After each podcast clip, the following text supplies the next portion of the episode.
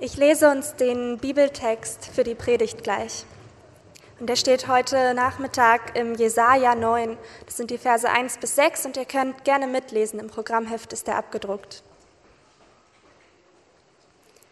Das Volk, das im Finstern wandelt, sieht ein großes Licht. Und über denen, die da wohnen im finstern Lande, scheint es hell. Du wächst lauten Jubel, du machst groß die Freude. Vor dir freut man sich, wie man sich freut in der Ernte, wie man fröhlich ist, wenn man Beute austeilt. Denn du hast ihr drückendes Joch, die Jochstange auf ihrer Schulter und den Stecken ihres Treibers zerbrochen, wie am Tage Midians. Denn jeder Stiefel, der mit Gedröhn dahergeht und jeder Mantel durch Blut geschleift, wird verbrannt und vom Feuer verzehrt. Denn uns ist ein Kind geboren, ein Sohn ist uns gegeben und die Herrschaft ist auf seiner Schulter. Er heißt Wunderrat, Gott hält, ewig Vater, Friedefürst, auf dass seine Herrschaft groß werde und des Friedens kein Ende auf dem Thron Davids und in seinem Königreich, dass er's stärke und stütze durch Recht und Gerechtigkeit von nun an bis in Ewigkeit.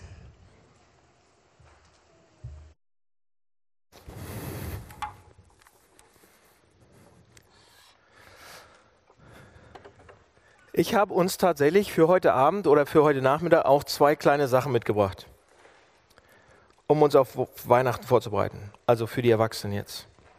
Ich hol's mal von hinten. Das ist eine Überraschung. Soll ich? Ja, jetzt, jetzt. Ich mach's einfach mal.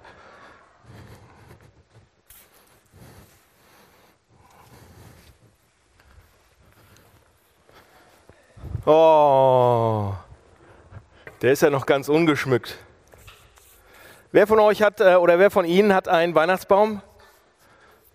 Oder wer hat keinen? Ich frage mal so, wer hat keinen? Auch ein paar. Okay, ihr könnt den hier nachher mitnehmen, wenn ihr wollt.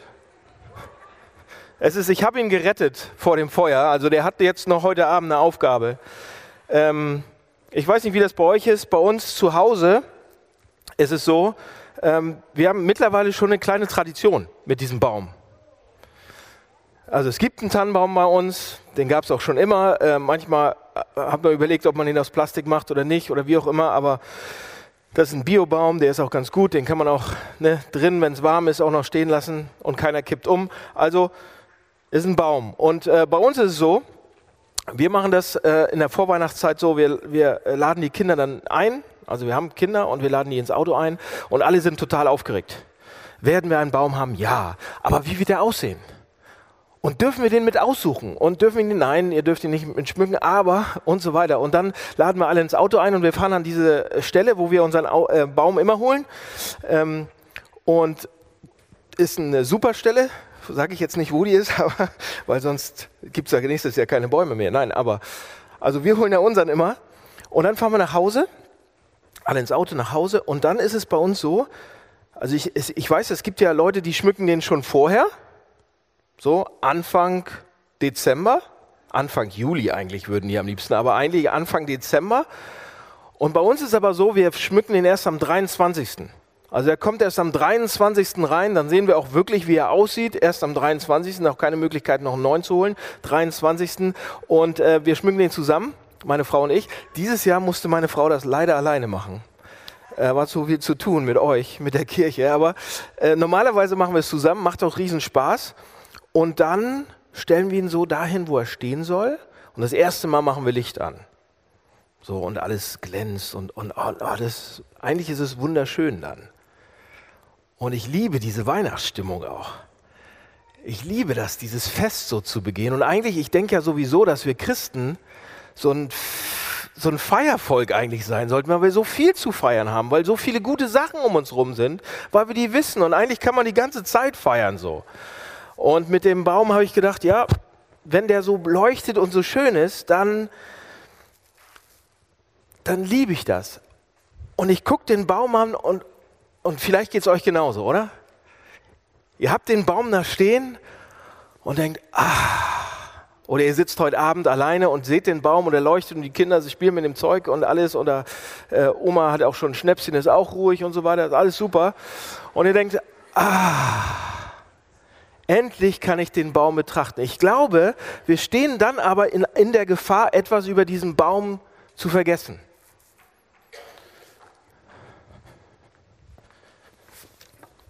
Nämlich eine Sache. Das kleine Baby Jesus-Kind, von, vom ersten Augenblick, als das Baby geboren worden ist, vom ersten, von der ersten Sekunde, vom ersten Atemzug von Jesus Christus als kleines Baby, war dieses Baby auf dem Weg einem Baum entgegen. Am Ende des Lebens von Jesus Christus hat ein Baum auf ihm gewartet. Und wenn wir so sentimental an Heiligabend diesen unseren kleinen Tannenbaum hier ein bisschen oben, würden meine Mädchen sagen, ist ein bisschen nackig, da muss man ihn ja ein bisschen so zurecht machen. Und wenn wir nur diesen Baum sehen als Heiligabendding, dann verpassen wir eigentlich, weshalb dieser Jesus Christus eigentlich wirklich gekommen ist.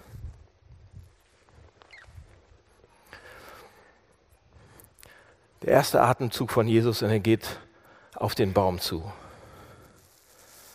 Und es war kein schöner Baum, den man sich dann ins Wohnzimmer stellt und dekoriert, sondern es war das Kreuz, das Holz. Ähm, das war kein schöner Baum, den man so traditionell schmückt und hier und da, sondern das war ein Baum, an dem man hängt, festgenagelt. Und das Baby, Jesus, in der Nacht, als es geboren wurde, wenn es älter wird, bis zu seinem 30. Geburtstag, würde irgendwann vor einem Baum stehen und nicht lächeln drüber, wie toll es geschmückt ist und wie schön es ist, sondern es würde mit schmerzhaften Leiden dran hängen. Also wenn wir heute Abend diesen Baum sehen, unseren Weihnachtsbaum, und das ist auch gut, ja, wir können ihn uns angucken, dann sollten wir aber nicht vergessen, warum Baby Jesus gekommen ist. Weshalb? In, ersten, ähm, in, in Galater 3,13 lesen wir das wörtlich. Die Bibel sagt es uns wörtlich. Da steht, Christus hat uns losgekauft, als wir noch seine Feinde waren, als wir noch unter dem Gesetz gestellt waren. Und er hat sich an unsere Stelle gestellt. Er hat unsere Stelle eingenommen. Es heißt ja in den Heiligen Schriften, wer am Holz hängt, ist von Gott verflucht. Seht ihr, Jesus ist nicht in das Wohnzimmer reingekommen, sondern ist vor die Stadt gegangen. Jesus hat nicht so einen kleinen tollen Baum gesehen, sondern hat das Holz gesehen. Das ist das Erste, was ich mitgebracht habe. Und das ist eher ein bisschen aufrüttelnd vielleicht. Eine Geschichte, die Gott schreibt, die einfach, wenn man die wirklich versteht, zum Nachdenken bringt. Da kann man nicht einfach nur, einfach nur lächeln, sondern das ist eine Geschichte von Stellvertretung, von Sühne, von, von siegreicher Auferstehung irgendwann auch. Eigentlich kann so eine Geschichte nur Gott schreiben.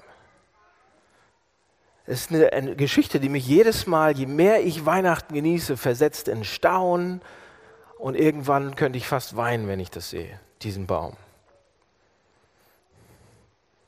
Und diese Geschichte, die Gott schreibt, die gibt uns aber auch Hoffnung. Der Baum gibt uns Hoffnung. Das Kreuz ist nicht nur, wenn es ein Kreuz ist, ist nicht nur das Instrument von Gerechtigkeit und Gericht,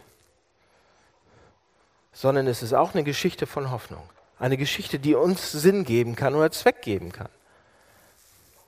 Und deshalb, wenn wir heute Abend das sehen, lasst uns daran denken, was diese Geschichte uns sagen will. Aber ich habe noch eine kleine Sache.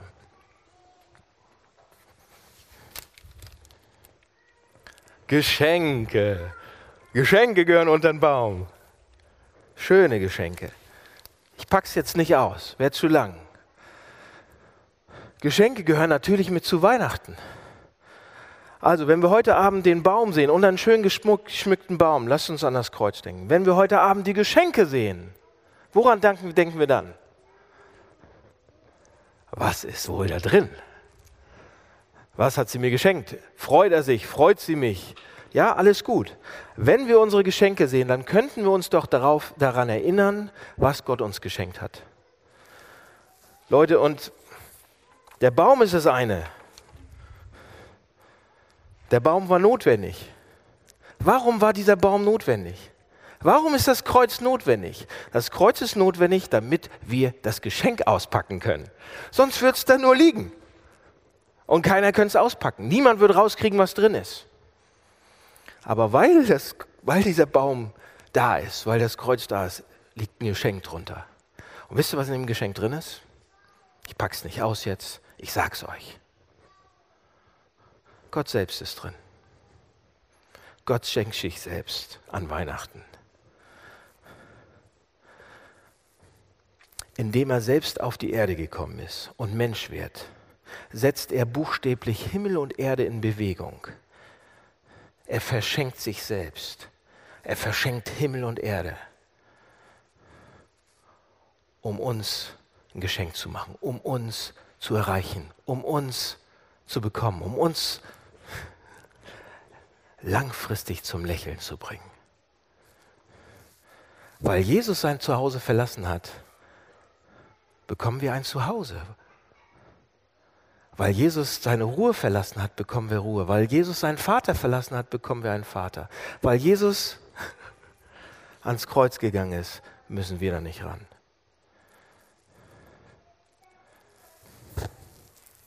Weil Jesus all das getan hat und weil dieses Geschenk da liegt, kann der heilige Gott zu uns kommen, jedes Jahr Weihnachten, eigentlich jeden Tag, und kann sagen, willkommen mein Kind, willkommen mein Kind, hier ist das Geschenk, willkommen mein Kind.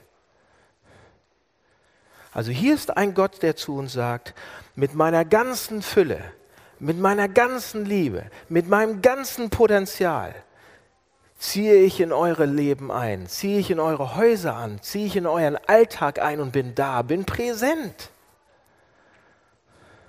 Und Weihnachten ist, das ist die Botschaft von Weihnachten. Dass wirkliche Liebe, wirkliche Nähe, in unsere Leben reinkommen kann. Fernab, ob wir es verdient haben oder nicht. Ich glaube, wir stehen alle auf der Nordi-Liste vom wem auch immer. Wir haben es nicht verdient und wir bekommen es trotzdem.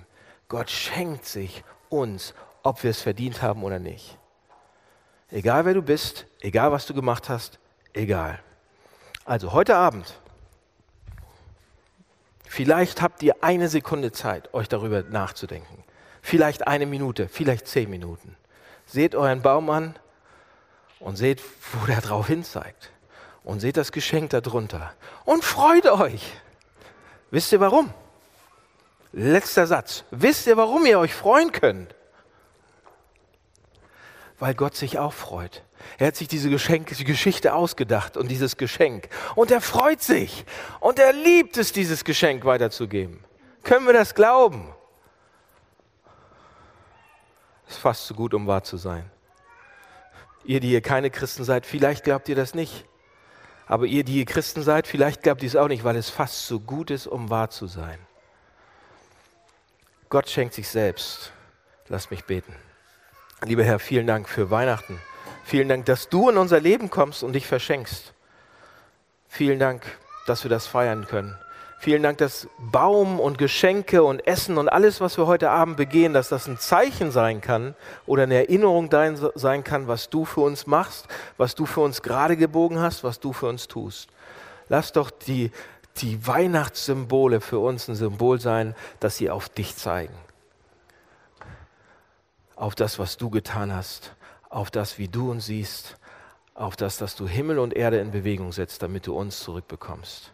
Danke für Weihnachten und danke, dass wir es feiern können, weil du es mitfeierst. Amen.